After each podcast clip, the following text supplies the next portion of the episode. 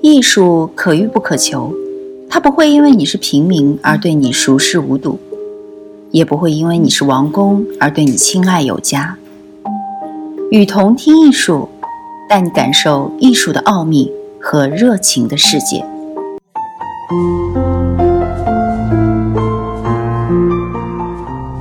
当代艺术，一个富于煽动性的词语。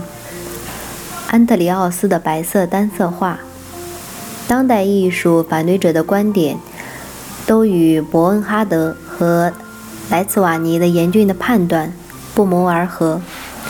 无用、平庸、招摇撞骗、欺世等被指控一再抛出，几乎成为了主旋律。某种程度上，恰如哲学家丹托所言，当代艺术本身成为了一个富于煽动性的词语。一九九八年，丹托作为对欧洲和美国艺术状况既专业也专注的观察者，为雷扎的话剧《艺术》写了一篇观后感，并将该剧视为当代艺术的预象。剧中，塞若、马克、伊万三个人争吵不休，焦点是塞若刚从画家。安特里奥斯那里买了一幅白色的单色画，相对于购画花费的大价钱而言，更让朋友们愤愤不平的是这笔开销的性价比。马克认为，虽然安特里奥斯在市场上的价位很昂贵，这幅画本身却粗略不堪，什么也没有表现。我的朋友塞若买了一幅画，大约一米六高，一米二宽。白色画的底色是白的。如果我们眯起眼睛，可以看到细细的白色条纹横穿画面。提问式的批判接踵而至：“你花了二十万法郎就买了个这个破玩意儿。”塞诺理智地从美学的角度进行辩解，据理力争地强调应以客观的标准为评价依据，而非主观的趣味判断。它凭什么是破玩意儿？当我们指定某件东西是破玩意儿的时候，意味着有一个标准，一个价值标准，方才能做出这样的判断。可以说，我看不出来，我不懂，但不能说这是破玩意儿。不过，这一辩解未能奏效，争吵愈演愈烈，直至。马克用蓝色的记号笔在画上笨拙地涂出一个从血泊里冲出来的滑雪者，作品被破坏了。尽管这一侵略的举动有损于作品的完整，扭曲了非具象作品的形象，朋友间的和解却破镜了。让我们出人将出人意料的结局留给未来去看戏的观众们吧。这出获得世界性成功的话剧成为了丹托。表达若干精辟的观点的由头，他指出，在国家对于艺术家的支持几乎忽略不计的美国，法国人有当代艺术创作和辩论上看法的荒谬至极。法国依仗公共资金的艺术赞助体系，由专家挑选优秀的作品，用以丰富国家文化遗产。令人匪夷所思的是。专家们竟然也没有能力对公众说出来其遴选的依据。更明显的谬论在于，专家们还分为两派：一派对于艰涩难懂、大众也不太感兴趣的艺术持强烈的支持态度，希望其能够继续得到政府资金的支持；而反对派同样由专业的人士组成，不断对那些支持无益、平庸。以毫无用处的作品的文化政策进行声讨，认为其无用且开销巨大，这样对垒在美国完全不可想象。丹托认为，美国早在1913年军械库现代艺术大展及杜上下楼梯的人在纽约展出时就已经明白了，艺术家说到底不过就是那些疯疯癫癫的人。做出些疯疯癫癫的艺术，并无大碍。法国的情况有所不同，关于什么是艺术的问题没有局限性，平心静气的哲学杂志中，而是走上了街头，出现了当代艺术不是艺术，而是破玩意儿的批评。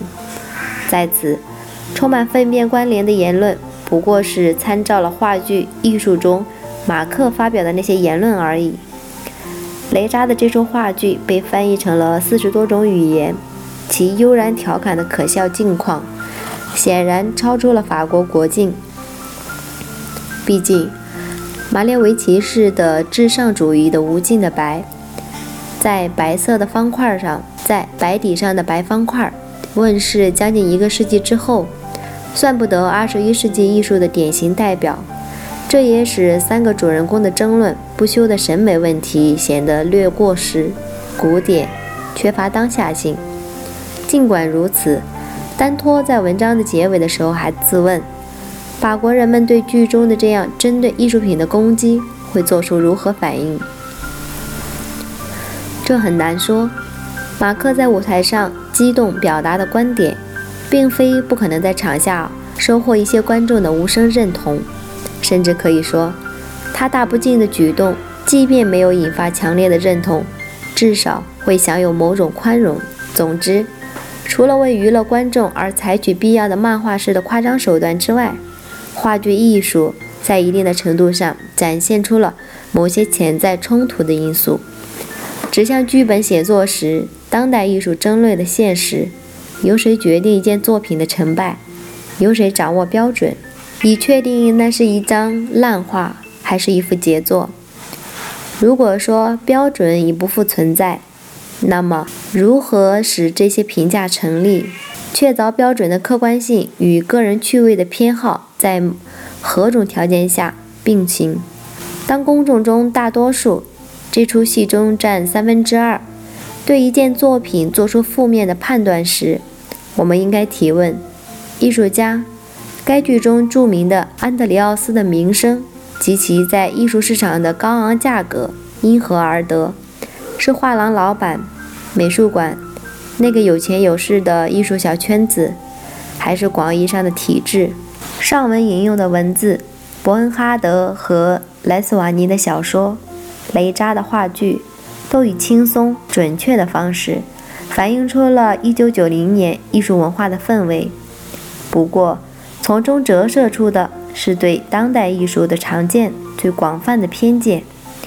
这些文字并未深入到后现代艺术创作所遭遇的审美、文化、经济乃至社会与政治问题的细节。况且，当代艺术创作也并非仅限于被雷扎或莱斯瓦尼质疑的那些作品。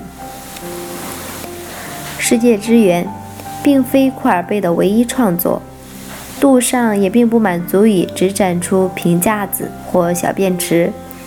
这里所举的例子与粪便、色情及尸体解剖相关，并不能代表当代艺术的全部。这些例子的好处在于能向艺术圈外的公众显示出，当下的艺术可能引发多少激烈而矛盾的反应。一些人欣赏、赞美、膜拜，认为它理应成为国际市场活跃的投机对象；而另一些人则反感、恼怒、愤恨，甚至忽略或者假装忽略它的存在。如果我们把当下艺术创作的各种态度做粗略的分类，可以看到，有信奉者，时常是无条件的支持者。诋毁者可能是一贯的反对者和无所谓者，往往出于不够了解。这与任何时代相比都没有什么特别的。如果不是因为这里所讨论的对象是以一种当代命名的特殊艺术方式的话，而似乎又没有人能对这一命名给出令人信服的解释。让我们再试着看清楚一些。感谢您的收听。我是雨桐听艺术的主播刘芳，把你愿意分享的文章发给我们，我们会分享给更多的人。也可以在我们节目的下方，或者是在我们官方的微博给我们留言。